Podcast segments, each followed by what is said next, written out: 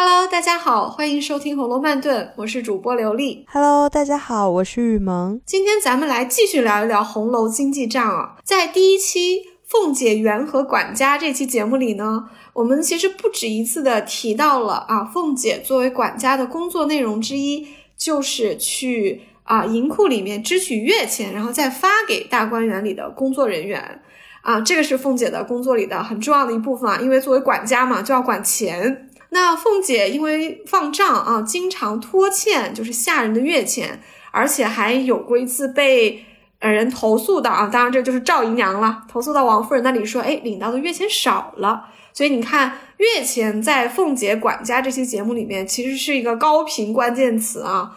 那我们今天呢，就来好好的聊一聊月钱这个关键词。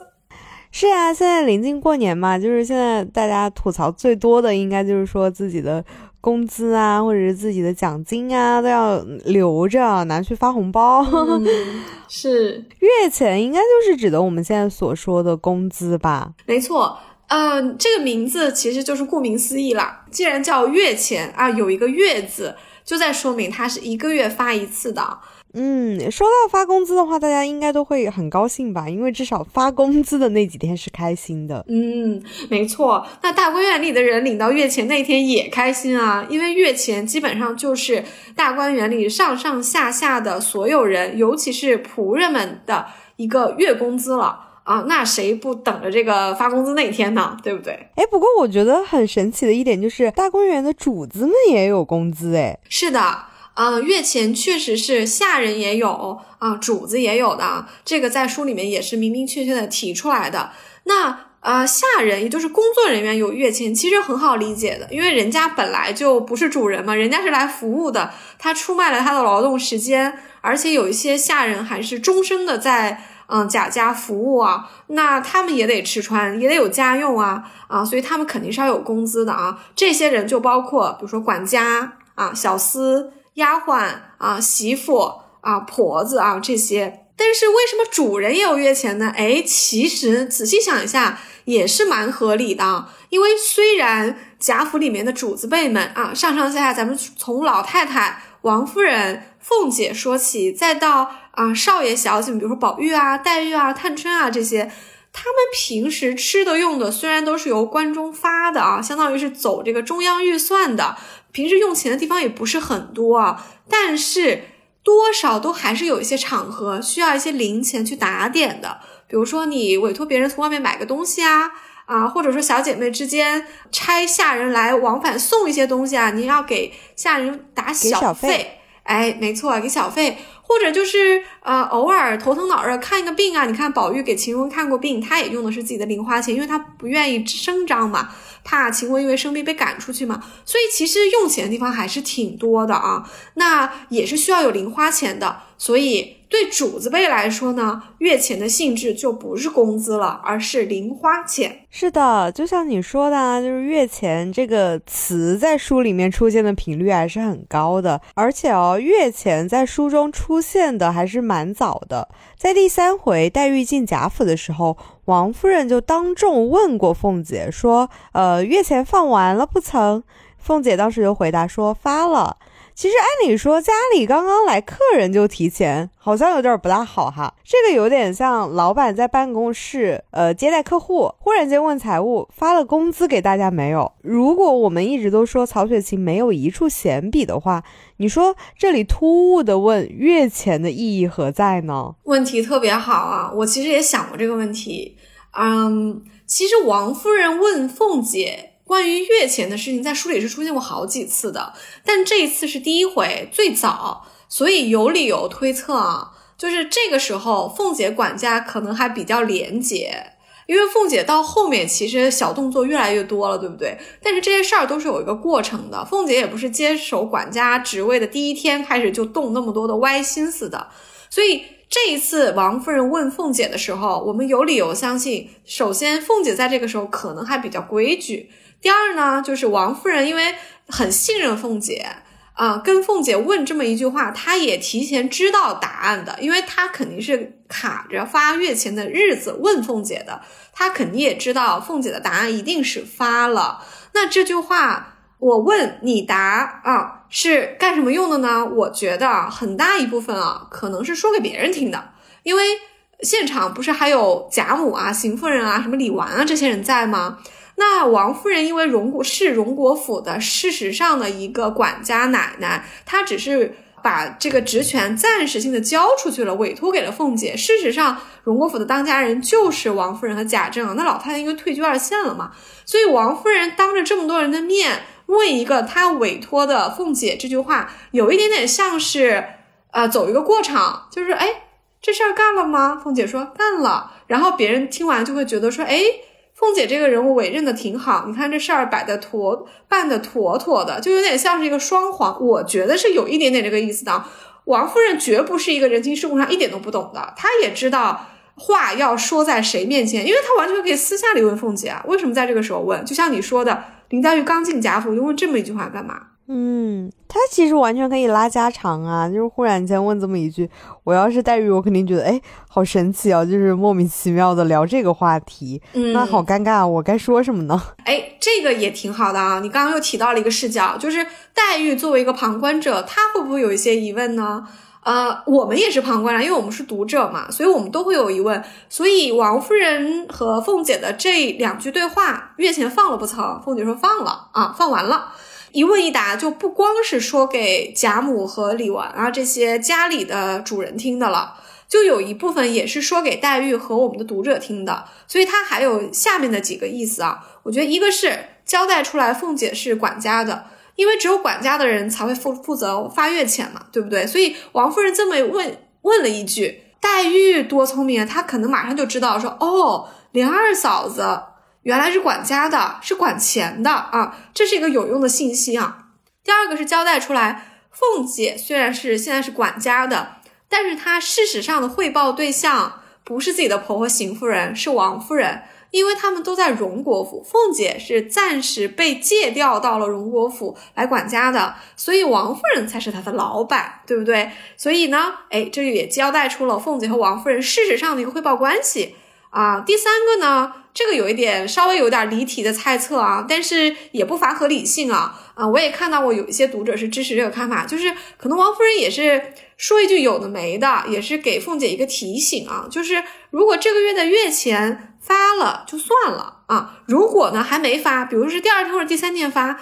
他就是在提醒凤姐说，你就应该给黛玉也准备一份，因为黛玉是一个很特殊的客人，她是要常住的，而且她和家里的关系是，呃，就是介于客人和主人以及亲人之间呢，所以黛玉的各种待遇，嗯，我们这里用了两个谐音梗啊，黛玉的黛玉啊，其实是和所有的贾府小姐都一样的，嗯，所以如果当时凤姐回答说，哎，还没发。那以凤姐的情商来说，她当时肯定秒懂，就会说：“哎，那既然黛玉来了，那就顺便你给她也发一份吧。你看凤姐就是那么会卖乖的人，怎么可能不给她发呢？”没错，正像你说的，如果他当时正好没发，他跟王夫人回去说：“啊啊，还没呢，明儿发。”他肯定就会讨好王夫人，她来就说：“啊。”这个月我多准备一份，给这个新来的妹妹也也准备上啊。他这个话就不只是说给王夫人听了，他也是说给贾母听了。这样贾母是不是也会夸他，对不对？当然了，因为已经发了啊，这二两银子也不是什么大钱，黛玉也不不缺这点钱啊，所以就没有往下这么一问啊。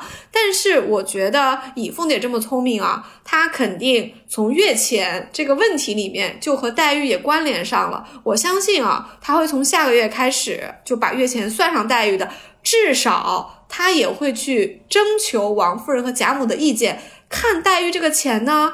哎，是从咱们关中给他发呢，还是老太太另有打算？凤姐绝对会把这个问题考虑进去的，因为她是一个很妥当的人啊。其实我一直都以为贾母，嗯，不是多次提到过说贾母会单独给黛玉和宝玉钱嘛，或者是给他们一些特别的打赏，所以我一直觉得，哎，贾母很疼这两个玉儿。按理说，贾母也会多给零花钱啊。这个零花钱可能是贾母单独给的。但是黛玉和宝玉其实还不太一样。嗯，宝玉呢，因为是家里的正经主子，所以宝玉的钱还有他房里的丫鬟的钱呢，肯定是关中的啊，你之所以会产生一个老太太会单独给宝玉钱的印象，可能是受了凤姐过生日大家凑份子那一回，凤姐不是打趣嘛，说老太太又出了二十两，身上又有啊林妹妹、宝兄弟两份子啊。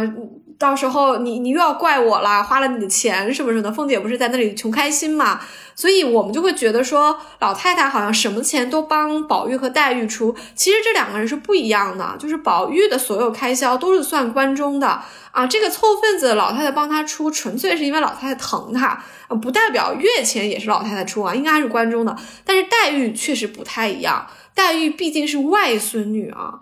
所以呢，有这个可能性，就是黛玉的钱是贾母出的，因为书里面是提到过的，就是啊，佳慧跑到潇湘馆去办个事儿的时候啊，她说当时老太太正打发人来给林姑娘送钱，林姑娘就抓了一把给我，对不对？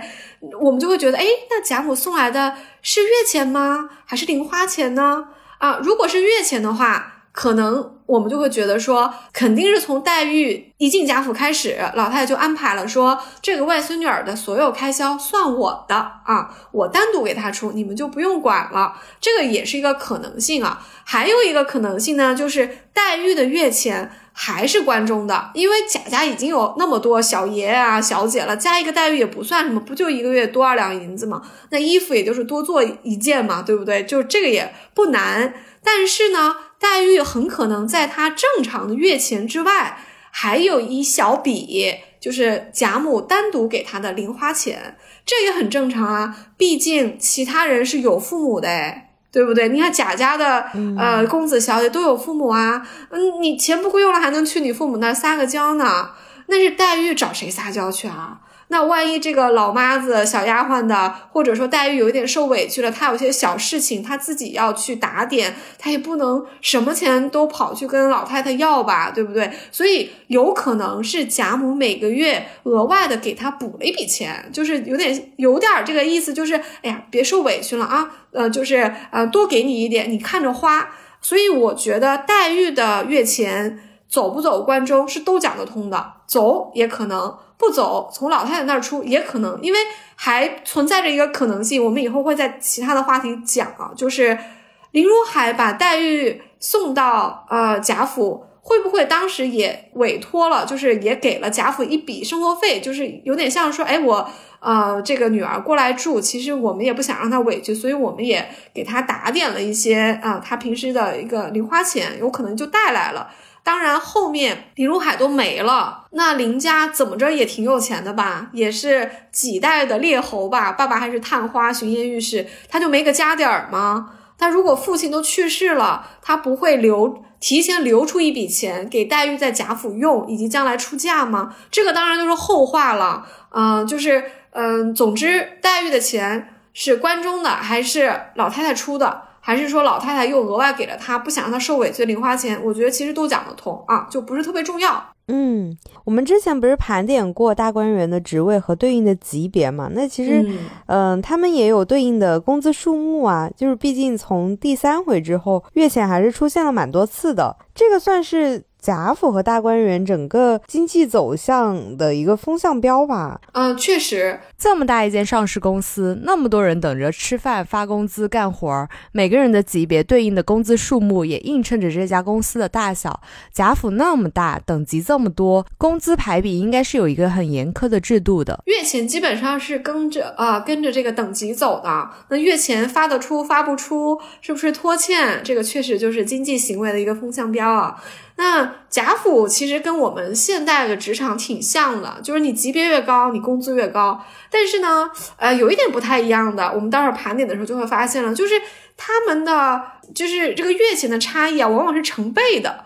但是其实我们在职场里面很少会出现说你跟你上一级或者下一级的工资是像呃差成倍，有可能其实没有那么大，当然也有可能很大，就是呃，总之很难是这个倍数的增长啊。但是大观园里就不是了啊，每一个级别都有这个级别对应的这个工资，而且这个工资还是有点算是一个，嗯，就是所有人都知道你的薪酬，因为你是什么级别一目了然，什么级别拿多少钱，所以谁都知道别人的工资。那既然是这样，我们就来盘点盘点谁工资高，谁工资低哈，这个还挺有趣的。嗯，我先问一个问题啊。你说大观园里面月钱最高的人是谁？还用问吗？肯定是贾母啊。没错，因为我们前面已经聊过了，主子也有月钱的呀，这个相当于零花钱。啊，而且你辈分越高，你要赏的人就越多嘛，因为所有人辈分都没你高，你都得赏别人的钱，但是你拿不到别人的赏钱。嗯，就是老板得经常给下面的人买下午茶。哎，就有这个意思。所以大观园里月钱谁最高？那必须是贾母啊，必须得是主子辈中最尊贵的人啊。那贾母的月钱是多少？哎，有有讲到，对，是二十两啊。这个是在第四十五回的时候啊，凤姐和李纨在掰扯他们各自的月钱的时候提到的，说，呃，这个二十两呢是老太太和太太的这个月钱，也就是说贾母和王夫人应该都是二十两，也有可能是贾母已经超过二十两了，但是她没有多要，因为按理说贾母应该比王夫人再多的，她可能觉得到二十两就够了。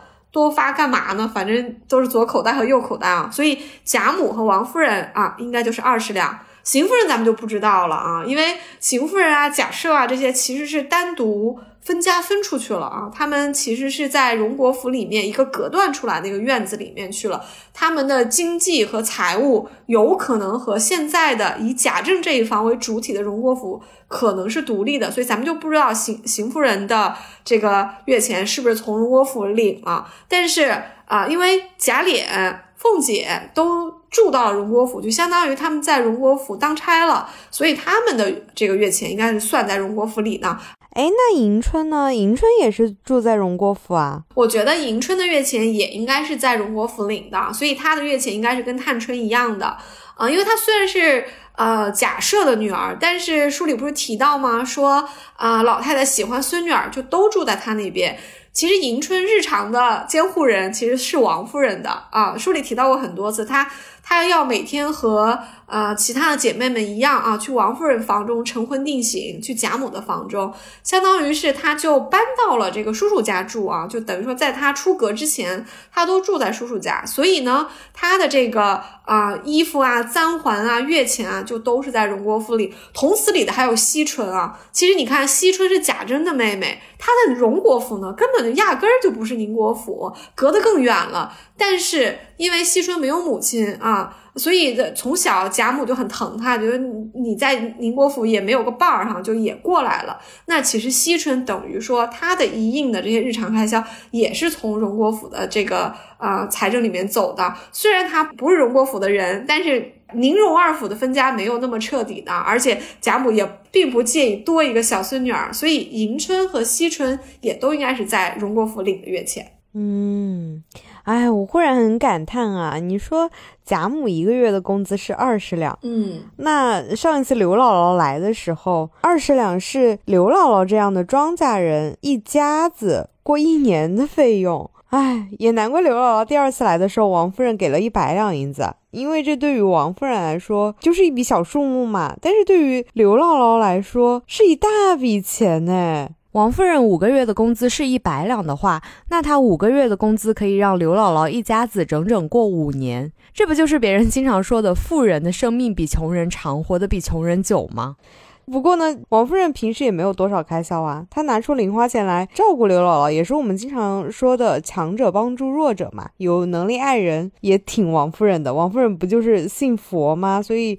这五个月的月钱对于他来说就还好，他还是能承担的。没错，王夫人给的一百两其实也是挺大一笔钱啊，就王夫人还是挺大方的，她没有义务给这么多啊。因为第一次刘姥姥来就只是拿走了二十两，第二次来你还给他二十两，刘姥姥也会呃欢天喜地的接下，欣然接受，或者说你添一点也行。但是王夫人是给了一百两哦，这一百两。让庄稼人用刘姥姥的标准，那不就是过五年吗？当然，对王夫人来说，确实就是五个月的零花钱啊。她平时衣食都不缺啊，这她零花钱可能也没有多少地方用，而且王家的底子也好，她可能，啊，从娘家带过来的钱就不少，所以这个一百两银子对王夫人来说难度是很是不大的。但是对刘姥姥来说呢，要么可以过五年，要么就是像王夫人说的，说你去买一点田产。将来呢就做一点生意，就不用求亲戚啊告姥姥的了。授人以鱼不如授人以渔啊！你看刘姥姥不就听从了这个建议吗？第二年她再来的时候带了那么多瓜菜，其实就是她买了地，所以其实这一百两银子对刘姥姥家来说就是一个翻身的第一桶金了。嗯，确实还是挺让人感慨的，就是对王夫人这样一个阔太太来说，仅仅是一些零花钱的数目。啊，对庄稼人来说就是如此的救急。咱们说完了贾母和王夫人这种啊老太太和奶奶级别的月钱是二十两呢，咱们就得往下盘点了。接下来就是少奶奶了，那少奶奶就应该是李纨和凤姐这一辈了啊。他们的月钱是多少呢？哎，这里有点意思，似乎标准并不统一。为什么呢？咱们还回到四十五回的讨论里啊。当时凤姐呢就在那里啊掰扯李纨的月钱啊，这个大嫂子说她原本呢就十两，就比我们多两辈子。后来呢，贾母和王夫人看她是个寡妇，又有一个儿子啊，又添了十两，所以呢，李纨的月钱是二十两，和老太太太太齐平。我们也是根据这里才知道老太太和太太的月钱是二十两的。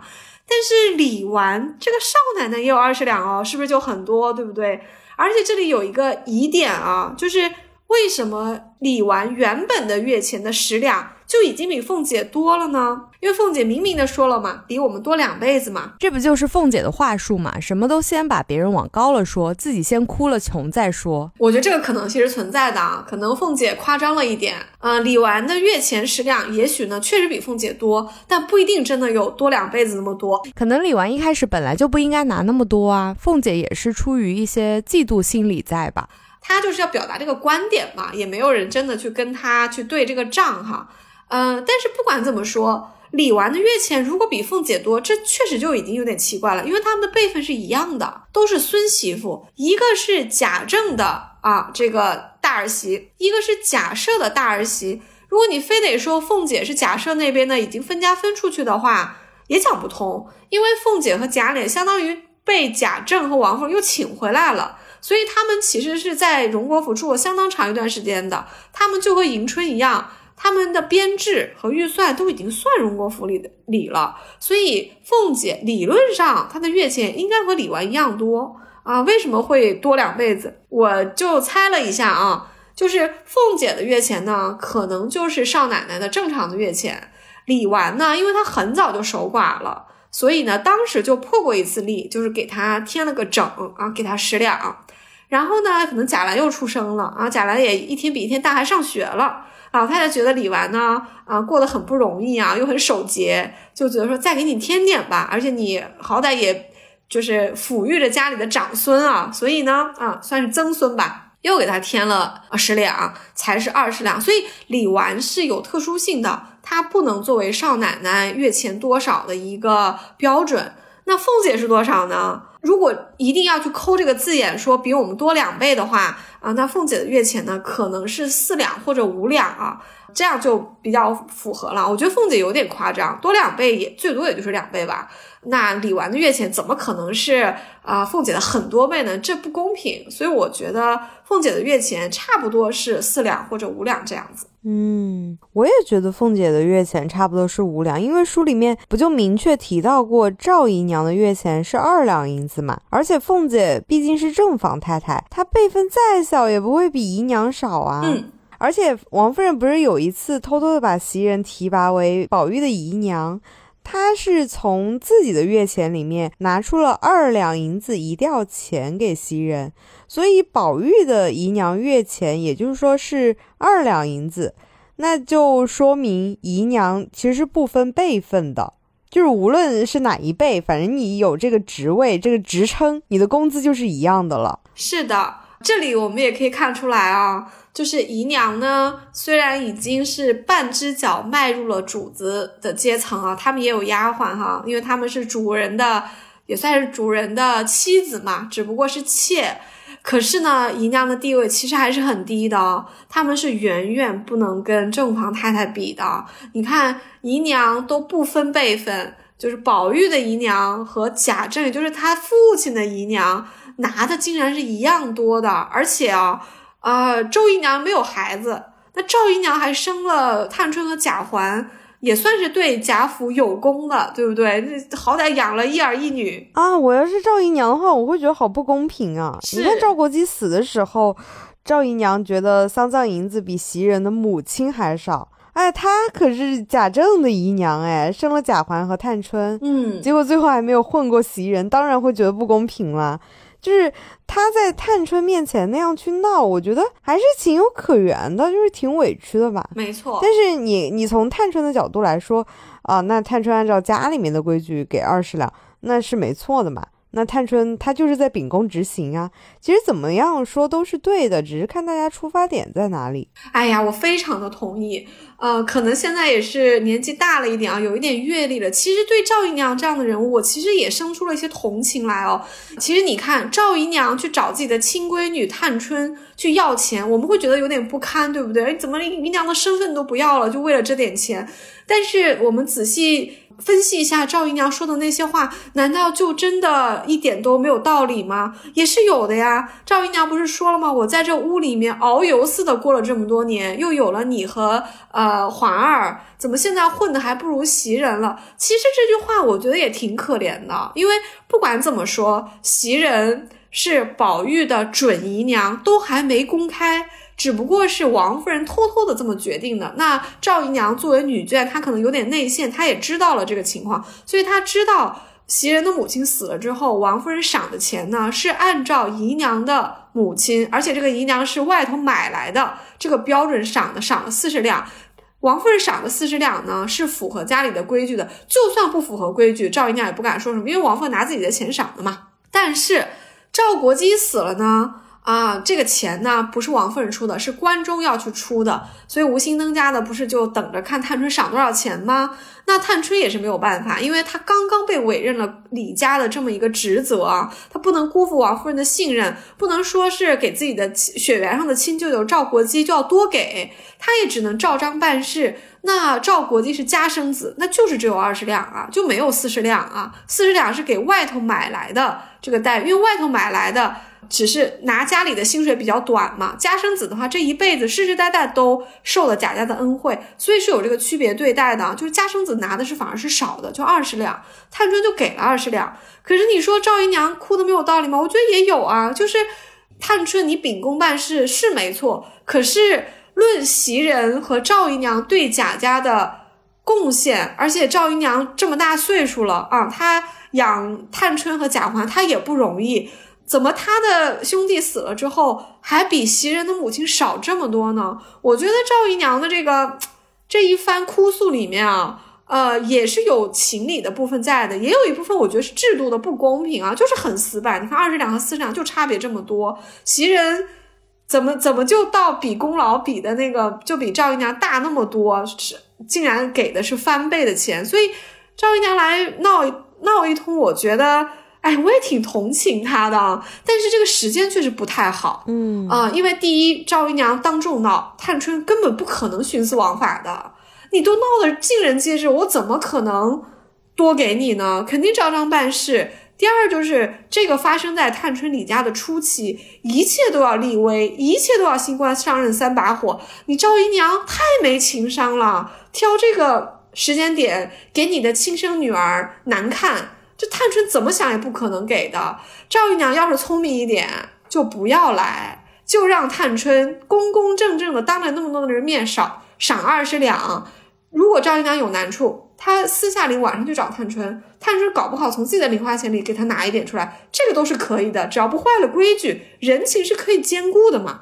但是你看，我们说了那么多同情赵姨娘的话，那最后她还是就拿到了二十两。不过也真的是哈，一分钱难倒英雄汉，所以赵姨娘她累积起来的这个委屈真的是，唉，有冤无处诉。嗯，提到这个二两银子，我觉得大观园里面拿二两银子的 月钱的人还不少。这个有点像我们看招聘网网站上面全部都写的什么五千到八千的工资，就好像就是一个 公开的数目一样。你看，就是公子小姐们都是二两银子呀，这是一个什么恒定的标准吗？这二两银子有点像是一个门槛哈，或者是一个标准啊。而且是比较容易公开的，拿二两银子确实挺多的啊。首先，谁拿啊二两银子呢？像你说的，哎，公子小姐啊，没结婚的啊，都是一个月二两银子的这个零花钱。钱这个在给凤姐凑份子过生日的时候提到过的啊。当时说啊，这个小姐和小爷就一个月的月例啊，最后收钱的时候，他们就是出的是二两啊啊，那就说明他们的月钱都是二两银子啊。所以谁是二两呢？那肯定就是包括宝玉。啊，贾环啊，贾兰应该也是，只是他太小，这个二两银子应该就加给李纨了啊，所以李纨可能就拿二十二两啊。那迎春、探春、惜春啊，之前我们分析过的，因为迎春和惜春都算是已经住在荣国府了，所以他们也是从这儿拿的。我觉得还应该包括黛玉啊，呃，不管这个黛玉的二两银子是关中的还是老太太给的，那黛玉也不可能拿的比二两少吧，对不对？那那黛玉就太委屈了，所以她也应该是二两。还有一个人呢，哎，他也拿二两。而且这个二两啊，刚好可以再一次证明我们前面说的啊，公子和小姐的月例都是二两银子，就是邢岫烟。嗯，邢岫烟进大观园的时候，当时不是提到吗？哎，凤姐因为要发月钱啊，就提到了凤姐的一些小心思啊，她就盘算了一下，说啊，也没有别单独的地方给她住，要不住迎春那儿吧？就都是都是邢夫人的家里人，这样比较方便。而且呢，啊，如果邢岫烟在大观园住满一个月啊。凤姐呢，就也按照小姐的月例，给她一个月二两银子的月例钱啊。这咋还要住满一个月？跟你上了一个月班儿一样，你住半个月还不给你发工资是吧？对呀，因为月钱是零花钱嘛。你要是来住两天就走，那人贾府没有道理给你贴钱嘛，对不对？你住两天，那你吃的用的都是贾家的，那我给你发钱干什么呀？但是因为你住的很长时间，你就难免要使唤一下老婆子给你跑个腿啊。什么小厮啊、丫鬟给你送个东西啊，那你确实需要打点，所以住满一个月发，哎，也是在理的。而且，嗯，凤姐发月钱肯定也是那个月的那个点上发嘛。假如邢岫烟是在发完月钱之后来的，哎，凤姐也可能也不会为他破例说给他什么地方找一个二两银子出来，可能就让他等到下个月啊，也再拿这个二两银子了啊啊，这个凤姐的逻辑倒是没问题的啊。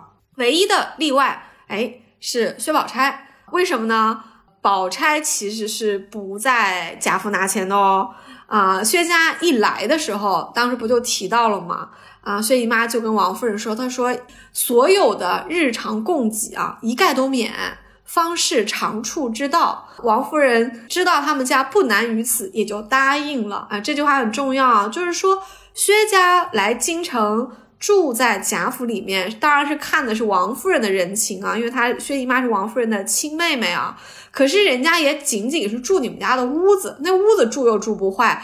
那薛家上上下下的人，他们是一分钱都不用贾府的，就是他们日常吃饭、买东西、打点下人，包括宝钗啊，日常的交际，全部都是用人家薛家自己的钱啊，因为他们也不知道住多久。赶紧一开始就说清楚比较好啊，这样的话两边都比较清楚，那薛家呢也就没有这个精神负担了。所以宝钗用的所有的钱啊，包括她在大观园里面，可能她偶尔出诗社，她也要出个嗯凑个份子。凤姐过生日，她也凑份子，这些钱注意啊，这都是宝钗自己的啊，都是薛家的钱。嗯，王思聪去何鸿燊家里的话，就是他就花自己的钱，就是你去葡京怎么赌都是花自己的钱。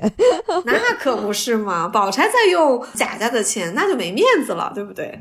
哎，你说这些公子小姐们一般发这个工资拿来干啥呢？就是前面我们不是有提到说，呃，小费啊、打赏啊，就是拿来发给下人们，好像也用不完吧？因为感觉好像打赏的数目也挺少的。因为书里也写了，主子们每个月除了月钱，其实还是有别的预算开支的。比如说，小姐们每个月其实有额外的二两银子去买脂粉和头油，那少爷们呢，一年有额外的八两银子在学里面吃点心或者是买一些纸笔用。但是其实这两笔钱后来都被探春在李家的时候裁掉了，因为啊，按理说这两笔钱无论是小姐的还是少爷们的，都算是一个重复开支。比如说，小姐们买脂粉头油的钱不是发给他们的，是直接交给买办去买的。那说不定买办也是从中赚了很多差价啊，六块钱的东西往上报十块钱，他就可以赚很多了。书里面也明确写了啊，就是买回来的品质不行，就是一看肯定是不值那么多钱嘛，不然小姐们也不会再从自己的月钱里面拿出钱来，让奶妈的儿子再重新去买。所以这二两银子等于说就是白花了。你说这得质量多差才会重新买呀？真的就是劣质产品，就是买的都是。那再比如说，少爷们读书用的八两银子，其实也是重复开支，因为纸笔关中都是有发的。那这八两拿来干啥？就是放学去打游戏机吗？这两笔开销应该是离探春的生活最近的，所以她在李家的时候，一下子就想到了这些和自己生活比较贴近的不必要开销。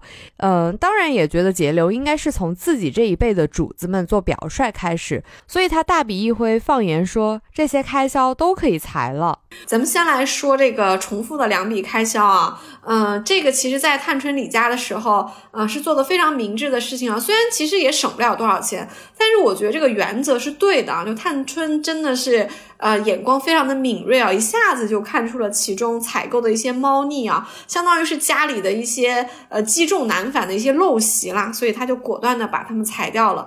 这个小姐们的胭脂头油钱，那确实是白花了。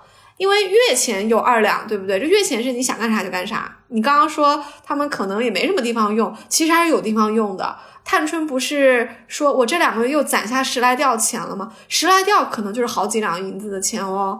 嗯，那呃，这个他不是委托宝玉吗？他说你上次帮我买的这个这些小工艺品，他们都很喜欢。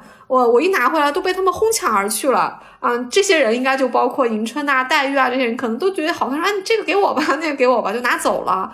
所以探春说，哎，我这个钱再给你，你让小厮们出去，或者你自己出去，好看的啊，再给我买一点啊，带回来啊。当然，探探春说小厮们品味不行啊，他希望宝玉亲自给他买啊。那这个不就是二两银子里省出来的吗？所以其实还是有地方用的，反正你用不完先存着呗，以后用钱的地方很多啊。但是这个胭脂头油的这个钱啊啊，不是发给他们的，是这个钱是直接按人头算，然后一次性打给买办的，就相当于说二两是现金发给你，剩下的二两呢是一笔费用啊，给了买办，然后买办呢按照二两的预算给小姐们买胭脂粉头油回来用。那就像你说的，那肯定虚报账啊，肯定得把这个二两银子用足了。那买回来的东西肯定是不值二两的，那质量也不好，小姐们不爱用就扔了，只好从自己的二两的月钱里面再拿出来，让什么奶妈的儿子出去买。所以你看，等于说批给脂粉头油的二两白买了，东西不行。然后自己的月钱呢，本来应该是当零花钱用的，但是因为脂粉头油不好用。还得再拿点钱出来，让奶妈的儿子出去帮自己买脂粉头油，这不是吃了两遍亏吗？所以探春说：“那裁了呗，那就把这个二两的脂粉头油裁了。”所以买办肯定是恨死探春了。探春改革也是要得罪人的啊，这个我们以后再讲啊。少爷们的八两银子，你说的对，就完全是重复开销。那纸笔家里都有发的呀，那宝玉、贾环和贾兰他们都有自己的份例的。那去学里吃点心，这个这个需需求说都说不出口，所以探春说：“难道是为了吃点心才去上学的吗？”所以也给裁了啊。这个其实就是月例钱之外的按人头算的他们的一些预算，其实还算是月例，只不过这个钱呢就不是直接发给他们，是按这个款项批啊，直接去给负责采购的人了啊。这个也确实是重复开销，所以探春是果断的把他们裁掉了。财务拿给探春做的话，中高层都要哀忧连天了。不过这个时候仆人可能就比较高兴啊，因为探春考虑的还是蛮周全的。聊到这些主子啊，他们发的那些工资，感觉跟我挺遥不可及的。毕竟我还是个干活的。我觉得我们可以聊一下 仆人的工资，因为我每天都在打工搬砖呢，就不像他们一样，好像发了工资也没地方花。我可是工人阶级，我天天在干活，我我拿了工资，我可能要干很多事情。所以我们可以来聊一下仆人们的月钱吧。哎，是。我们也都是打工人啊，所以我们可能对仆人的月钱更感兴趣啊啊，共鸣的点更多。哎，对，我们都是劳动阶级嘛，是吧？仆人的月钱也是按等级走的啊。我们有理由相信啊，仆人中月钱最高的应该是那几个管家。管家绝对是仆人里的天花板了，要能做到赖大和林之孝这个级别，这个月钱肯定是他们中间最高的。那高到什么样呢？书里其实没有写，阿里批十了。嗯，书里既然没写，我们就不知道具体多少钱了。但是我觉得至少是要比二两银子还要多的。为什么呢？因为丫鬟里最高的就已经能拿一两银子了。啊，管家，而且是个男的啊，他们肯定不会比这个数字少的，也不会比一个普通银两少的，所以我觉得多半是超过二两银子的。那几两呢？咱们就不知道了啊，咱们就啊猜一猜就就得了。人家也是要紧巴巴的过的呗，呃，就不像小姐那样，就是每天好像没什么地方花。嗯，是。但是我们之前在管家系列聊过，其实管家财路挺多的，他们有很多灰色收入，对不对？嗯，像赖大和林之孝。嗯，他们真的都靠这个月钱吗？很难说。我觉得他们啊，应该有其他地方生钱吧。但是不管怎么样，月钱是定死的啊，是一笔公开的，他们的死工资。哎，他们也是很在意这个月钱的。哎，那你这样说的话，其实丫鬟们能弄到钱的方式，其实比小厮们要少很多。因为丫鬟们整天都是在家里面，那小厮整天忙里忙外的，他其实能中间赚很多信息差。有道理，管家。和小厮，他们都是男性，他们是可以出门的。一旦出门帮主子办事，我觉得得到的赏钱就会比较多，所以他们的灰色收入应该是比较多的。尤其是像林之孝，不是还帮贾琏什么把二百两银子上在流年账上吗？那贾琏私下里回报给林之孝的肯定也不少，对不对？这是我们有理由猜到的啊。包括像明耶这样的小厮，一天到晚给宝玉在外面跑这跑那的，那宝玉打起赏来肯定很大方。所以，呃，管家呀、小厮呀，包括奶妈的儿子啊，这些他们。来钱的途径应该是比丫鬟多的，丫鬟毕竟是不能出门啊，所以他们受到的打赏的机会比较少。他们无非就是你看书里提到的，嗯，就可能是啊，宝玉说谁给林妹妹送点东西，宝钗说让婆子啊，婆子咱们和丫鬟一块儿一块儿说哈，让婆子给黛玉送点燕窝啊，黛玉抓一把钱，把五百钱给她。这就是一些打赏的途径了，或者是像宝玉和凤姐啊生病被马道婆下蛊啊，有照顾他们的这些丫鬟们，宝玉痊愈后不是都论功行赏吗？这都是赏钱，但是途径肯定是不如啊男性的仆人，就是像管家呀、小厮啊这些多的。那咱们既然已经说到了这个丫鬟们啊，我们可以来聊一聊丫鬟们的月钱啊。啊，因为丫鬟其实是《红楼梦》里非常庞大和有代表性的一个群体，咱们之前花过十几期专门来讲丫鬟，对不对？这些丫鬟其实就涵盖了好几个等级啊啊！那我们知道，老太太房里是有八个大丫头的，或者说叫一等丫头，都是些什么人呢？鸳鸯琥珀肯定是，嗯，他俩每次都是第一名、第二名，对不对？袭人也是，袭人是在一等丫头里的，但是呢，后来老太太拨给宝玉了。在王夫人和凤姐的聊天里面，我们知道说，呃，呃，这个王夫人来了就说啊，你宝兄弟也没有一两银子的丫头啊，因为袭人还算在老太太名下，所以我们得知袭人在拨给宝玉之前，她也是一等丫头，所以她也是那八个之一啊。他们的月钱就是一两银子的，也就是他们是拿一两银子的丫鬟。那老太太既然有八个啊，到王夫人这个级别呢，就是有四个啊，这都有讲究的啊，就是要降等啊。王夫人拿一两一两银子丫头应该是谁呢？嗯，大概率就是金钏、玉钏、彩云和彩霞啊，因为除了这几个人之外，好像也没提到了哈。那王夫人既然四个，那么就是应该是这几个人了。嗯，再往下到宝玉这个少爷级别，嗯，或者说像探春啊、黛玉这些小姐级别，他们就没有资格用一等丫头了。他们最高的丫头就是二等丫头啊。二等丫头的月钱是多少呢？就是一吊钱。二等丫头都有谁呢？晴雯和麝月就是二等，晴雯也是老太太拨过来的，但是拨过来之前，晴雯在二等里，所以她到宝玉这里，她薪水是没有变的，就还是一吊钱。那麝月也是，可能像后面的这个碧痕啊、秋纹啊，这些也都是二等啊，所以都是拿一吊钱的。还有一个明确的二等丫头就是紫娟，书里不是提了吗？说老太太把。一个二等丫头英哥给了黛玉，你看很老太太很讲究，对不对？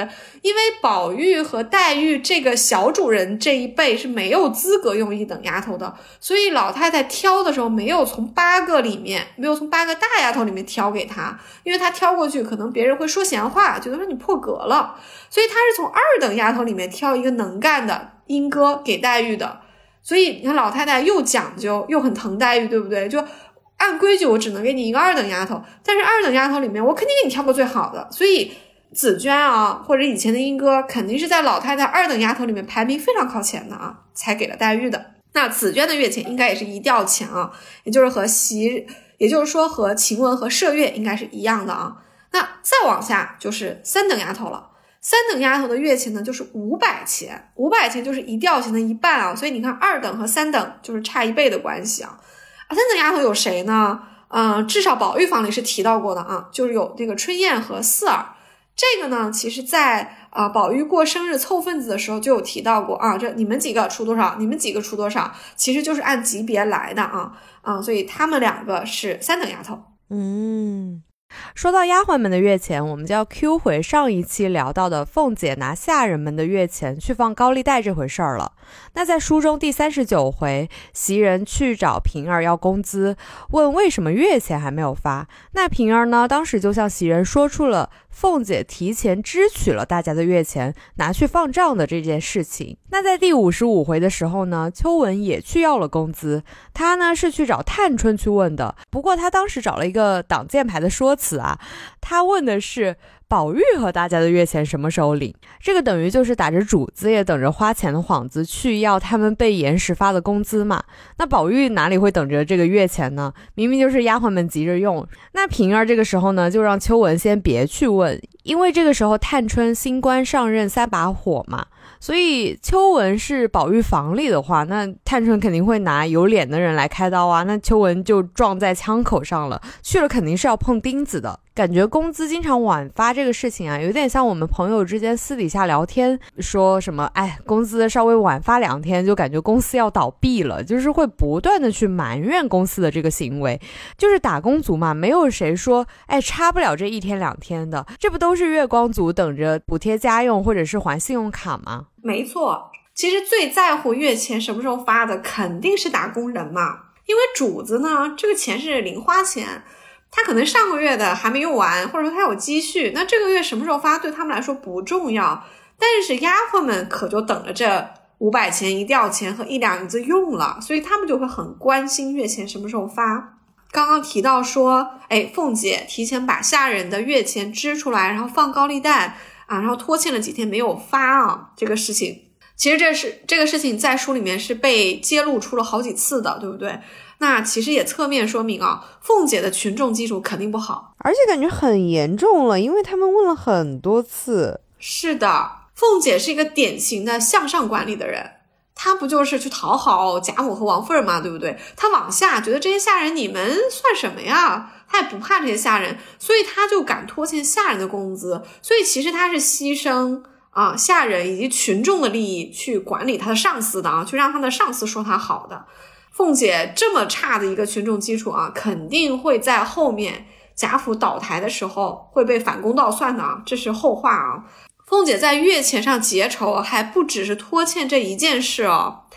啊，三十六回里面，哎，王夫人把凤姐叫过去说：“听说啊，姨娘房中短了一吊钱，是怎么回事？”当时薛姨妈还在场，所以凤姐可能觉得很没有面子。她就要急于为自己辩白啊，就在王夫人和薛姨妈面前啊，就噼里啪啦的说了一大堆，说啊是前年外面商议把姨娘的丫鬟的月钱从一吊钱减为五百钱，那每一个姨娘呢有两个丫头加在一起呢就刚好少了一吊钱，是这么来的啊。凤姐呢就把这件事说的像是家里面管预算的人扣下的啊。呃，不是他干的这个事情，到底是怎么样？其实我们是不知道的，因为王夫人其实不会去查这件事情的，肯定是王夫人就把这个事实啊，要么她自己说，要么就是通过别人转达转达给了王夫人，王夫人就找了凤姐来来问啊，凤姐肯定就是给自己辩解完就完事儿了。而且凤姐那么伶牙俐齿的，她肯定是这个借口说的天衣无缝的。对呀，赖到别人头上多容易啊！这是。到底谁叫前年外头捡了呢？对不对？就其实王夫人不会就这么小的事情去跟凤姐对峙的。凤姐在王夫人和薛姨妈面前，只要撇清自己的干系，让他们三个人都有面子就行了。因为毕竟短了呃别人月钱这个事儿，王夫人肯定也要处理的。那薛姨妈在旁边听着也不好看，所以凤姐的当务之急仅仅是撇清自己的责任。至于王夫人会不会真的去查是？是哪一年？外面什么人给姨娘的丫鬟捡了月钱？其实王夫人真的不会去查，王夫人又不在乎赵姨娘了，对不对？但是啊，凤姐虽然当场撇清了自己的关系啊，我觉得这事儿肯定是没完的，因为赵姨娘肯定不会善罢甘休，就坐视自己的房里面少了一吊钱。那凤姐呢，也不会善罢甘休，她对于赵姨娘在王夫人面前参她一本。他肯定也是怀恨在心的，所以他肯定就拿这个小本子把赵姨娘也给记下来了。所以你看这一吊钱，是不是就让凤姐和赵姨娘之间这个仇恨加深了？凤姐出门的时候不就在那里咬牙切齿的说吗？也不看看自己是个奴婢，也配使两个丫头？我以后都要做几件刻薄事了。所以凤姐显然哎就记了这个赵姨娘一笔了啊。不管怎么样哦，凤姐的克扣，她也只敢克扣姨娘啊、啊丫鬟啊这些人的啊，她绝对是不会去克扣老太太、太太和宝玉的啊。这些人可都是贾府的当权派，虽然也有可能他晚发的月钱里面也包括了这几个人，因为秋文去找探春问的时候，他不是问的是宝玉和我们的月钱多早晚领，就是宝玉还没有拿到呢。但是通常。啊，老太太也好，王夫人也好，和宝玉、黛玉这些人也好，他们对于几号拿到这个月钱，应该是不会太在意的啊。嗯，所以秋文去问的时候，肯定不是宝玉说钱怎么没发，肯定是秋文自己在想说钱怎么没发。所以他过去问说宝玉和我们的月钱多早晚领，其实只是把宝玉拿过来啊，当一个挡箭牌、由头。哎，其实主人不会那么介意哪天领这个月钱啊。凤姐也是吃准了啊。这些主子辈不会很在意，所以她才敢在外面放账。但是呢，哎，下人的月钱也被他拿出去放账拖欠，下人就给他坑惨了。贾府那么多下人，凤姐这个真的是积少成多，水滴石穿。这个真的很像公司的行政、财务，管着公司那么多人啊，就是从牙缝里面抠钱，就是什么短你一支笔啦，短你一个，短你包纸巾啦，短你点什么双面胶啊什么的，感觉好像很少，但是其实加起来还挺多的。而且大观园克扣月钱这个事情可不少，就发生过好多次啊。就是方官不是对春燕吐槽过干娘克扣他们的月钱嘛，还不给她干净的水洗头，就是让她洗自己女儿洗剩的。哎呦，我觉得挺恶心的啊，就是挺不卫生的，就很像你敷过的面膜还要给别人敷一样，还得恶心她一下。就是也难怪，就是当时方官、藕官啊这些小戏子们和婆子们结了仇嘛。这个谁都忍不了啊！就是洗头水都还要给人家洗剩下的，确实是啊。方官这些小戏子啊，被干娘克扣月钱，真的要算上这个制度的问题啊。因为理论上，方官啊、偶官这些小戏子的年纪，其实其实也跟晴雯啊、麝月这些差不多大，他们完全可以自己领这个月钱啊。但是呢，因为他们原来是小戏子。他们在梨香院呃唱戏的时候呢，是给他们分了干娘的，相当于是嗯照管他们。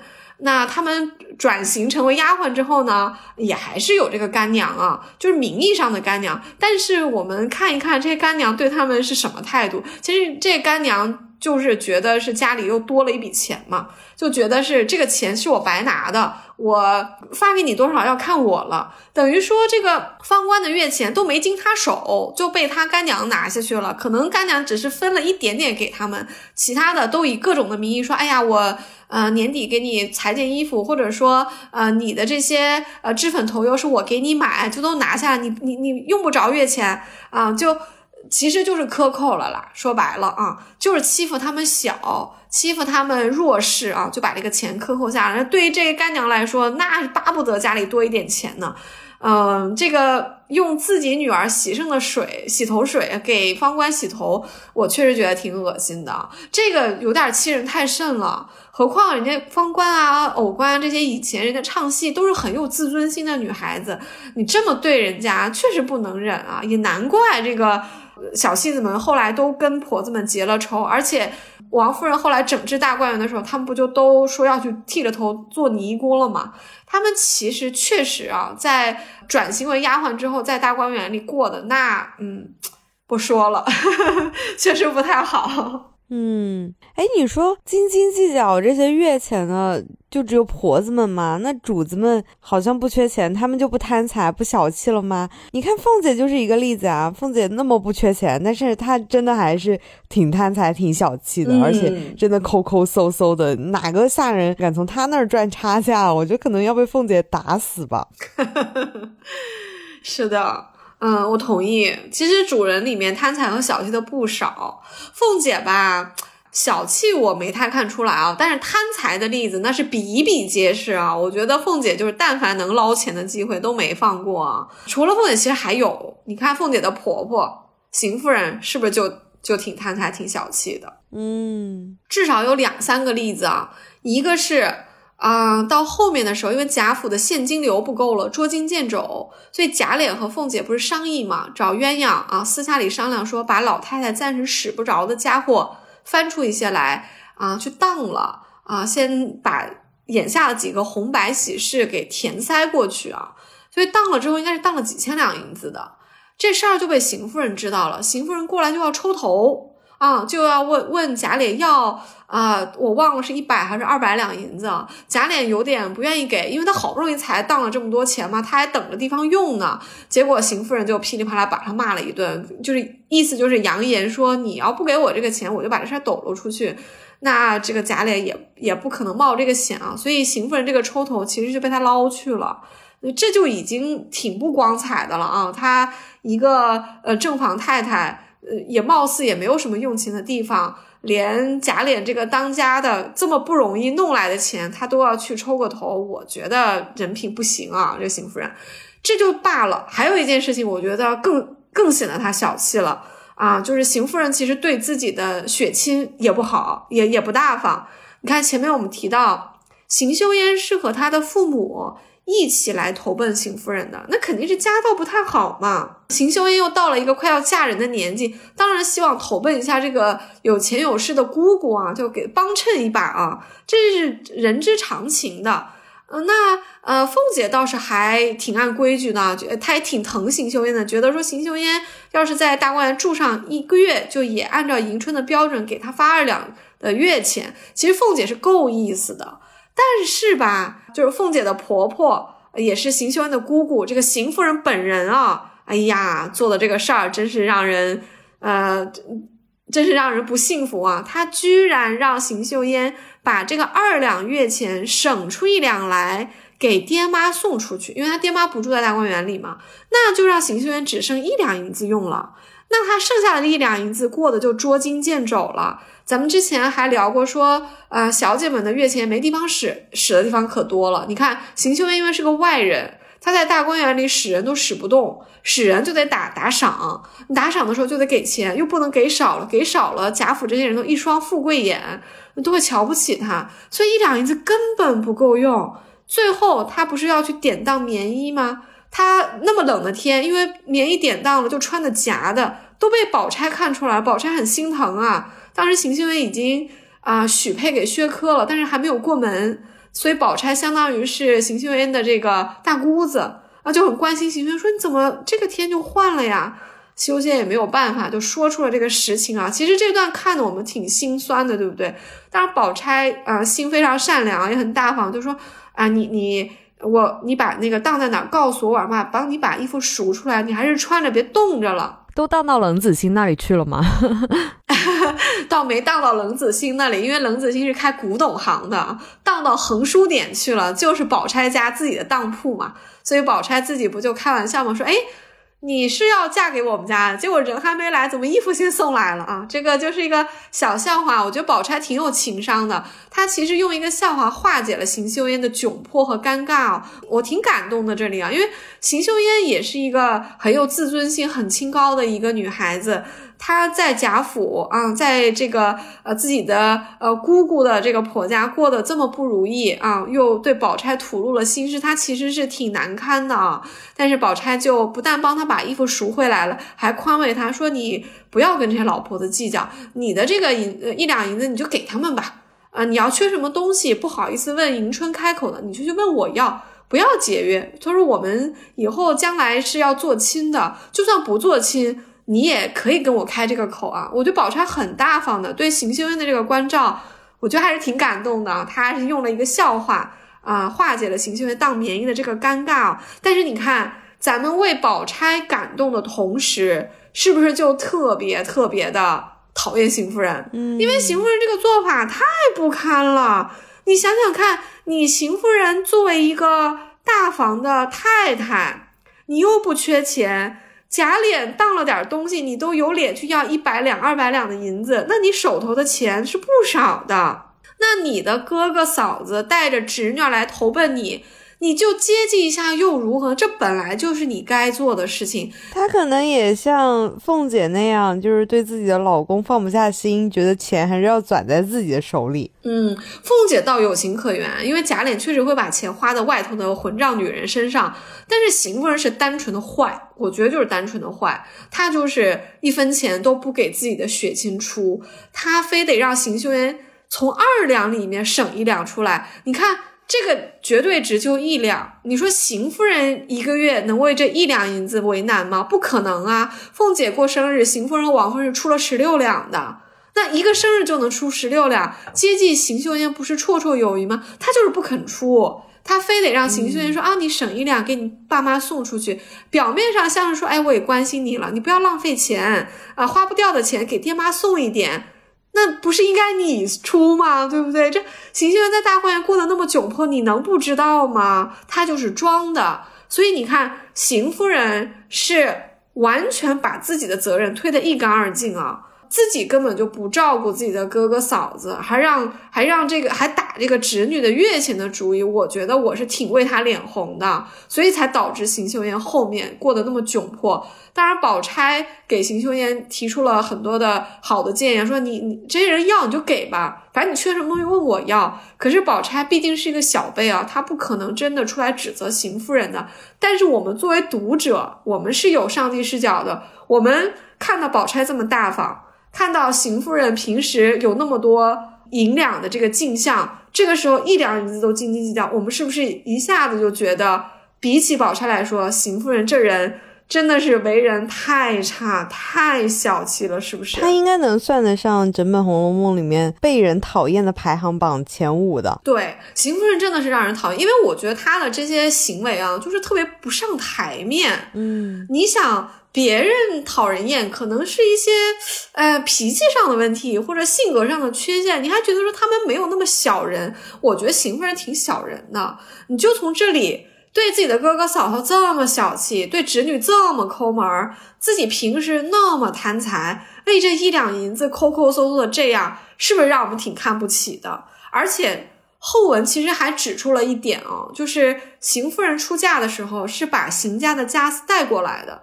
这个邢德全，也就是邢夫人的弟弟邢大舅，他不是就指出来了吗？说我们家的家私都让我姐姐带过来了，所以现在我也过得很惨。这个确实是文中的一个 bug 啊，因为如果邢夫人出嫁的时候弟弟还小的话啊，他把钱带过来，那他就不可能有哥哥，因为这钱按理说邢家的家私应该是哥哥管。所以，那邢夫人的哥嫂怎么会那么窘迫呢？所以，可能作者在修改的时候出现了一些没有吻合的地方，就是又给邢夫人写了哥哥，又给他写了弟弟啊。但这不重要，重要的是邢夫人真小气 啊！我们对他真的是吐槽颇多，证明他这个人真的是讨厌到了极点。对呀，你想，咱们就不跟别人对比，咱们就对比王夫人。你看刘姥姥跟王夫人一点关系没有，不就是连宗啊、认了一个王家这个亲吗？刘姥姥来贾府，王夫人是不是给了一百两？咱们开头就说了，这是她五个月的月钱，五个月也不少啊。那王夫人就给了，那邢夫人连一两都不给，你就比一比王夫人和邢夫人，一两跟一百两的对比，对呀，这差太远了。所以，我真不怪贾母偏心贾政和王夫人，真的，贾政比贾赦高一万倍，王夫人比邢夫人高一万倍，这是真的。就贾母但凡有点眼，都是看得出来的。谁能怪贾母偏心啊？嗯，哎，你刚刚说到宝钗啊，我觉得宝钗其实她帮助过挺多人的，嗯给我的感觉其实薛家对宝钗的这个自己能够管理自己财务的一个自由度还是挺高的。是的，宝钗在书里面接济不少人呢。你看，咱们刚就说她把邢岫烟的衣服赎出来，那肯定没问邢岫烟收钱，对不对？她就自己拿钱去赎了嘛。而且她还对邢岫烟说：“你缺什么就问我要。”就她自己慷慨解囊了，这是帮邢岫烟。她之前还帮过史湘云啊。史湘云说：“我要做个东。”结果宝钗提醒说：“你在这儿在这儿做东。”你你你拿什么钱请客呀，对不对？那贾家那些婆子丫鬟，难道白给你干活，白给你买东西吗？所以那个螃蟹宴那一桌大宴啊，螃蟹是宝钗的人情，酒是宝钗家的，果菜那些小菜们都是宝钗自己准备，都是她掏的腰包，人情还算史湘云头上，这也是一个很大的人情。等于说，宝钗这一次请客也是拿出了很多的本钱来的，这是第二个啊，给别人慷慨解囊。第三个肯定就是黛玉了，对不对？她不是给黛玉送燕窝吗？燕窝挺贵的，那人家薛家是做生意的，这个燕窝不给待遇，人家可以卖啊。这燕窝搞不好就是十两银子、二十两银子的，嗯，他就这么大大方方给燕窝，还对他说：“你吃完了再问我要。而且我觉得宝钗肯定不是属于那种乱花钱的那种，”嗯就是他肯定是平时自己也管钱管惯了，然后嗯，他肯定支出收入啊，他自己心里面也有一个数，而且薛家都对他特别的放心和信任嘛，对她就是有这个能力。对，我觉得薛家对宝钗的信任其实是一个很重要的地方。你看，宝玉都那么大了，他不是还跟他的朋友们吐槽嘛？他跟柳湘莲吐槽说秦钟上坟，他说我人也出不去，钱倒是有，但也不归我使。就是那宝玉没有什么自由度，用他的钱。可是你看，宝钗就有啊，薛家是有钱没错，那也是因为宝钗为人稳重周到，她花钱花的是地方，所以薛姨妈才给她这么大的权利给她用钱。你看，她无论是接济邢岫烟，还是史湘云，还是给宝黛玉送燕窝，这些数目都不是特别小的数目。那宝钗就这么自己就做主了，所以她应该是在薛家挺能拍板的一个人，而且我们看她。呃，接济的这几个人是不是都挺在点子上的？他都是照顾到了别人的难处的。你看，照顾到了邢岫烟的窘迫，照顾到了史湘云没有零花钱，照顾到黛玉不好意思跟这里的人开口搞特殊，给他送燕窝。所以我觉得宝钗花钱，真是很艺术的，钱是花了不少，但都花在刀刃上，而且。他的这个慷慨大方，我觉得是帮宝钗交到了很多朋友的。经常会有人评论说，哎，宝钗这里是在炫耀，是在搞关系。我觉得这里有一点以小人之心夺君子之腹了。哪有啊？这不都是挺真诚的吗？咱们这这些事情上别赖宝姐姐啊，宝姐姐算是很周到、很体贴人的了。这里我坚决不同意，宝钗花的这几笔钱都是收买人心、藏奸啊！这三个姑娘要不是有宝姐姐照顾着，你说她们这钱问谁要去啊？对啊，所以又要回到刚刚对比起邢夫人了。邢夫人真的很抠搜哎，嗯宝钗跟王夫人就是蛮大方的，而且王夫人还有一点也挺大方的，她给袭人的钱是从自己的月钱里面出的，嗯而且是二两银子一吊钱。我当时还觉得蛮奇怪的，你说为什么会有一个单独的一吊钱呢？他们又不用交税，这个一吊钱是王夫人考量过的吗？说，哎，那干脆再多给一点儿吧，还是怎么样呢？嗯，好问题啊！啊，你刚刚说王夫人大方，我同意的，因为王夫人虽然提拔袭人是偷偷提拔，所以她不想让人知道啊，但是她也没有必要自掏腰包，对不对？她也可以，嗯，跟贾母商量一下，或者说跟凤姐商量一下，就在账上啊，就是改一下，多给袭人啊一两银子也是可以的嘛。但是王夫人确实比较大方，她觉得说。呃，袭人算是我的人了啊，是我提拔他的，将来开口给宝玉做姨娘，呃，我有这个想法，但是又没有明说之前，哎，这个钱呢，就我一个人承担就可以了，所以是从自己的月例钱出的。我觉得王夫人真的在金钱上是很大方的，跟邢夫人比，一个天一个地啊。至于为什么是二两银子一吊钱，他应该也不是乱给的吧？他应该是按照规矩来的。太对了。二两银子一吊钱就是姨娘的待遇啊，因为他后面还说了一句话，他说以后凡有赵姨娘、周姨娘的，都有袭人的意思，就是说像到点了，到年下或者过节，有姨娘要添衣服的，或者是添一些首饰的，这些袭人也都有，只是预算从王夫人这儿出，不用宫中的啊，所以二两银子一吊钱这个月钱。就是姨娘的份例，就是姨娘该有的标准月钱啊。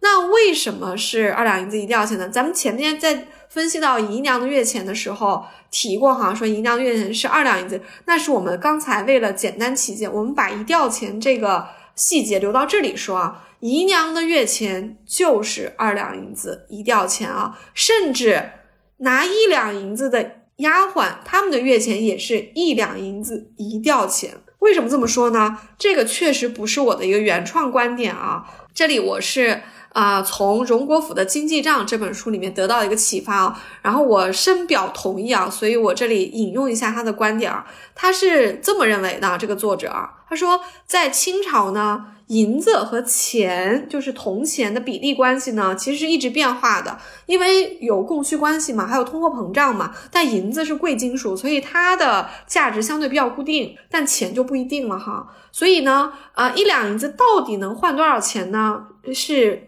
浮动的，有的时候啊是比一吊钱多，有的时候呢是比一吊钱少，但是大体上呢跟一吊钱呢啊差的不是太远啊。一吊钱是一千枚钱，就一千文，呃，五百钱当然就是一半了哈，就是五百钱，这个很好理解啊。一两银子呢，啊，通常来说应该是换比一吊钱多一点的，为什么呢？因为我们前面讲了呀，一等丫鬟拿的是一两银子，二等是一吊钱，所以一两银子一定是比一吊钱多。当然了，持咱们刚刚这个观点呢，啊，你就会理解成说。拿一两银子的丫鬟呢，是一两银子加一吊钱；二等丫鬟呢是拿一吊钱，所以他们两个呢差距呢就是整整的一两银子，这个也比较正常啊。因为二等丫头和三等丫头的差距是两倍嘛，一吊和五百就是两倍，对不对？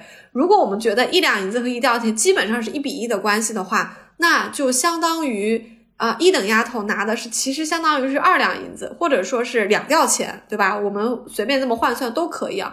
那二等是一吊钱，那两吊就是一吊的两倍嘛，那也正好是两倍，所以我觉得是吻合的。所以，呃，综上所述啊，姨娘的月钱应该是二两银子再外加一吊钱，拿大丫头呢也是一两银子外加一吊钱。为什么会有这个一吊钱啊？除了考虑到银子和钱的比例关系一直变化。不能让他们呃拿到手的变少之外呢，我觉得还有一个原因就是银子是可能给的是银块啊，那你不太好分，嗯，就是要拿银子给别人的时候，可能得拿那个剪刀剪嘛。宝玉给晴雯私自请大夫来看的时候，要给一两银子，他就不知道多大。还是麝月翻箱子翻出来一块儿啊，婆子说这块给多了，还得减一下，减一半都还多呢啊。麝月说，哎，你就拿去了吧，我们也我们谁要那个找头啊，就都给了他吧。嗯，就是对于公司发工资给编辑来说，底薪就是发在工资卡，然后你的稿费就单独给你，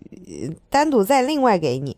哎，有点这个意思，我觉得是有一点这个意思的啊。而且这个考虑到银子不好分啊，所以其实。银子呢是一个比较大的钱，拿到呢可能也都存着，或者是派大用场的。那一吊钱呢，相当于是零头，就像你说的，你你刚才拿稿费举例子，虽然其实性质不太不太对等啊，但是稿费其实有点像是一个浮动的外快嘛，我觉得也拿来做个比喻也无妨啊。其实一吊钱就相当于是零碎的钱，打赏的时候就方便了呀，因为一吊钱是一千啊，一千美啊，你想赏三百。五百、二百就都随你了嘛，就比较方便啊。毕竟无论是姨娘也好，还是公子小姐也好，他们都会有机会就要赏钱。所以，哎，这个时候我得再补充一下了，有理由相信，如果姨娘拿的是二两银子一吊钱的话，宝玉和黛玉他们也是二两银子一吊钱。平时只说二两银子是方便，因为二两是他们的这个等级，是他们的这个规格在这里。一吊钱呢就不用说了，其实就是默认的。就是你凡拿银子的，都会有一个额外的一吊钱，是方便你打赏用的。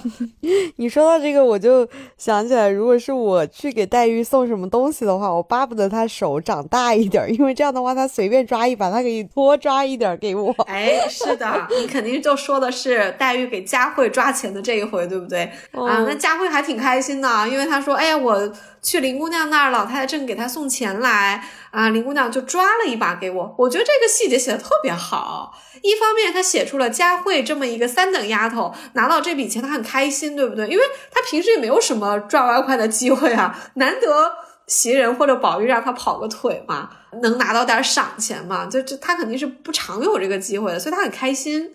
而且黛玉数都没数就抓了一把，所以我觉得佳慧肯定觉得这个彩头讨的很吉利啊，很开心啊。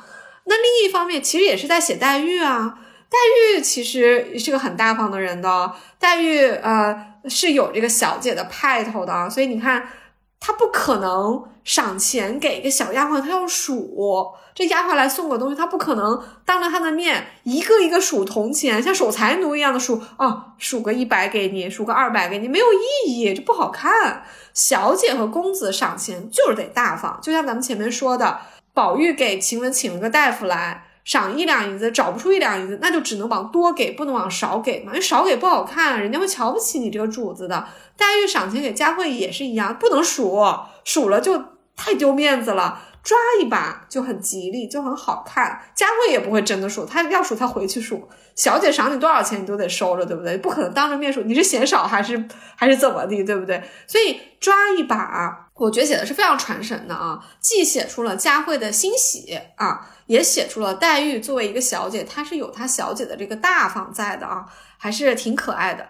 而且这个一吊钱，这个呃这个散钱啊啊的用处，其实书里是提到过好几次的。还有一次，我觉得也挺重要的，也可以跟大家说一下啊，就是一个就是宝钗差人给黛玉送燕窝，因为燕窝很贵重，而且是宝钗送来的，还是派了一个婆子，还是下雨的晚上，对不对？你看这么几重原因，黛玉是不是对这个打赏就？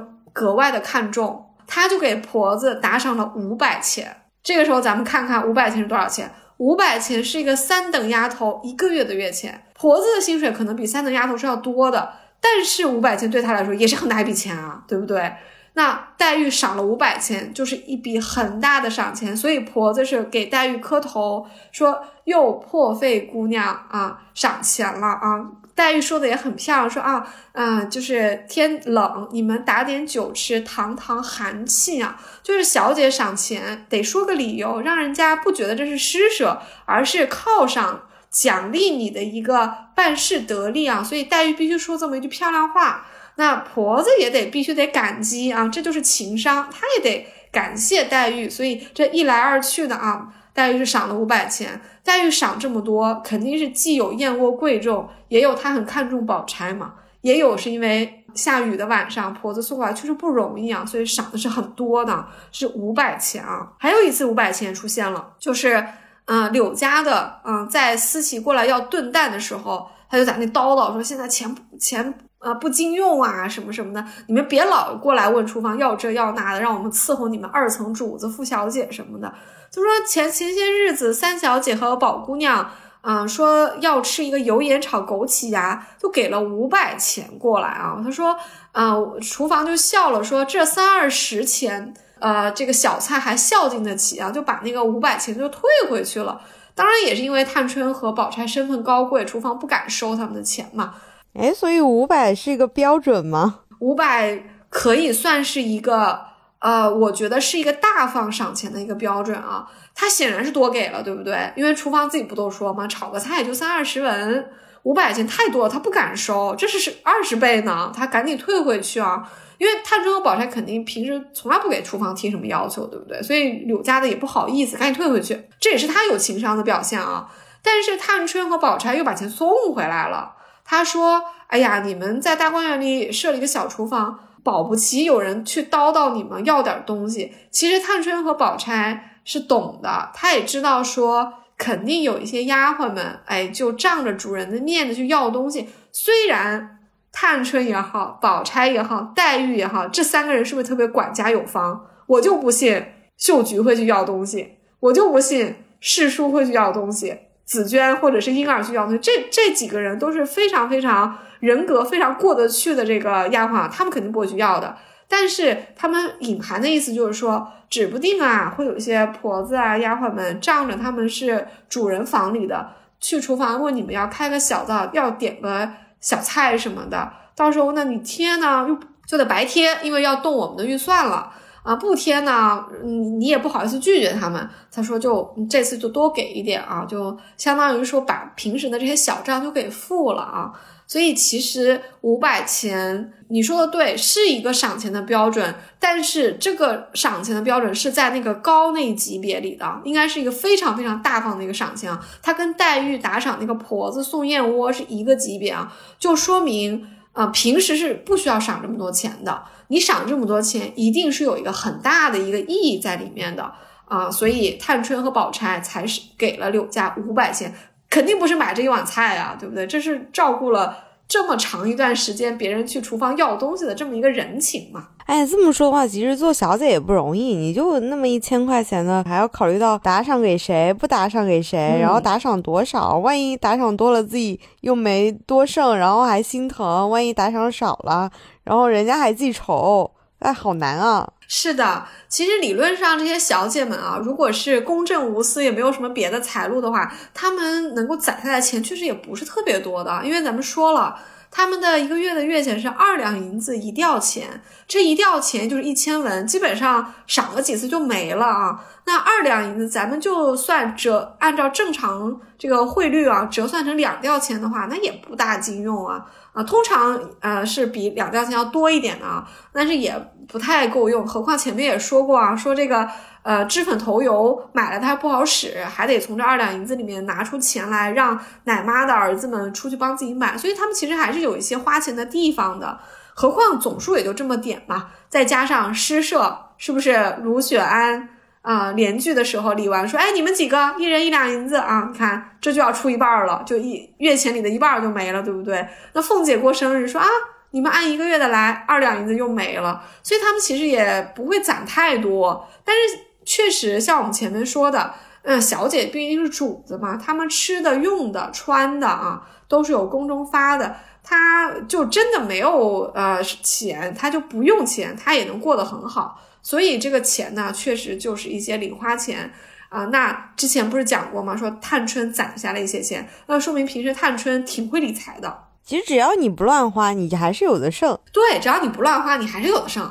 你这二两银子一吊钱，探春首先是争取到了自己花钱，对不对？因为书里好几次提到说，贾环的份例是赵姨娘领的，就赵姨娘房中领，因为贾兰的也是李纨领嘛，就说明贾环可能年纪小。啊，还算在赵姨娘的头上，但是探春可能就比贾环大一点，而且她平时跟着王夫人住的，她是独立的，她的钱她自己领，她不用给赵姨娘的，所以第一，她经济独立，这很重要，对不对？对女性来说，第二，探春肯定平时头脑是很精明的。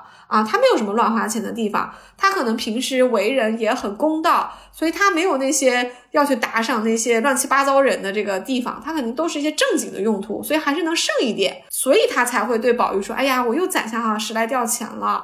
你看，能攒十来吊钱，就得好几个月才攒那么多，对不对？因为他每个月是二两银子一吊钱嘛，把二两银子折成钱，也就是几吊嘛，也没多少。他说我这几个月又攒下十来吊，说明他就平时就没怎么花。”然后他对宝玉说：“哎呀，你出去什么好看的字画呀、工艺品啊，给我带一点来啊！就你看，他就把自己管理的挺好的，他正常用途之外还能省下这么多，让自己的哥哥出去给他买些小玩意儿。我觉得探春算是。”理财啊，就是管钱管的挺好的一个。对你说，如果他没有别的收入的话，他平时就不打赏给别人了吗？所以他嗯，还是挺厉害的。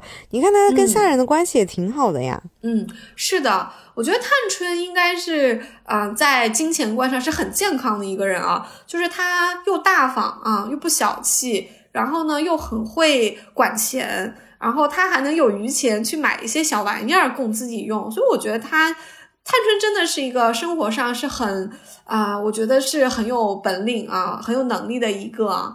嗯、像在黛玉应该也是啊，你看她，呃，咱不知道老太太私下里给了她多少钱，但是她你看给佳慧抓一把啊、啊给老婆子打赏五百钱，她也是大大方方的，好像她也不差钱啊，能够把钱用到这些刀刃上，所以呃，黛玉坊里面的呃这个管钱应该也是不错的，包括像紫娟这些啊，应该都是帮她管的很好的。宝钗就更不用说了，对不对？这个宝钗完全就是可以给这个薛家的钱，就是拍板儿啊哈，平时经常拿出钱来帮别人啊。这几个小姐真的是，你看咱们讲了这么多期节目，人家就是方方面面，啊、都非常非常的出色啊，连用钱人家都用得好。啊，说了这么多啊，我觉得你看贾府，无论是小姐、丫鬟，还是小厮，还是说是姨娘级别，或者是像王夫人级别这样的人，好像花钱都挺不容易的，因为也没有额外的收入，就是你嗯还是得紧巴巴的过，你哪一份要花在哪儿，要怎么样，都得心里面有个数吧。紧巴巴可能还不至于啦，可能除了是到贾家最后面，可能要开始裁剪这些开支的时候，可能他们会紧啊。但是书里一直到八十回应该是不紧的。但是我同意，就是其实他们呢，呃，拿的这是死工资，这个月钱是固定的，所以其实他们没有其他的财源的啊，所以还是得把这个钱用在刀刃上，否则出一出现一个意外，你就捉襟见肘了。咱们 Q 一下第一期讲的凤姐啊，凤姐不就不靠月钱嘛？对不对？凤姐那点月钱四两五两的，她哪放在眼里啊？凤姐的财路可广了，她要放账的，她还帮张金哥打官司，她还能拿三千两呢。所以月钱对凤姐来说是她的财务收入里面非常小的一部分啊，她有大笔大笔的这个呃来路可以进钱的。但是其他人啊，不管家的人，比如说像王夫人啊。啊，嗯，这个李纨啊，李纨的月钱虽然是二十两，那也是死工资啊。李纨又没有什么地方可以去捞钱的啊。再包括姨娘也好，呃，宝玉和黛玉这些公子小姐也好，他们都是拿死工资的。他们可以花的比较理智，花的比较聪明，或者说比较会节约。但是再节约也就这点钱，他们没有别的财路的。听友们听到这里，肯定就会觉得，哎，我怎么觉得在含沙射影我呢？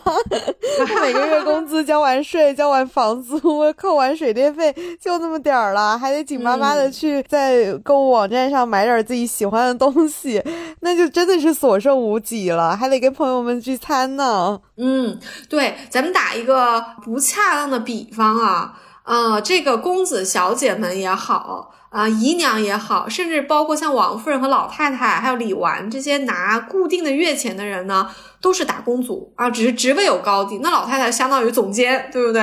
嗯、像袭人这些啊，鸳鸯啊、紫娟这些，那就是属于普通的啊、这个团队里的普通成员哈，那都是拿死工的，这级别不一样。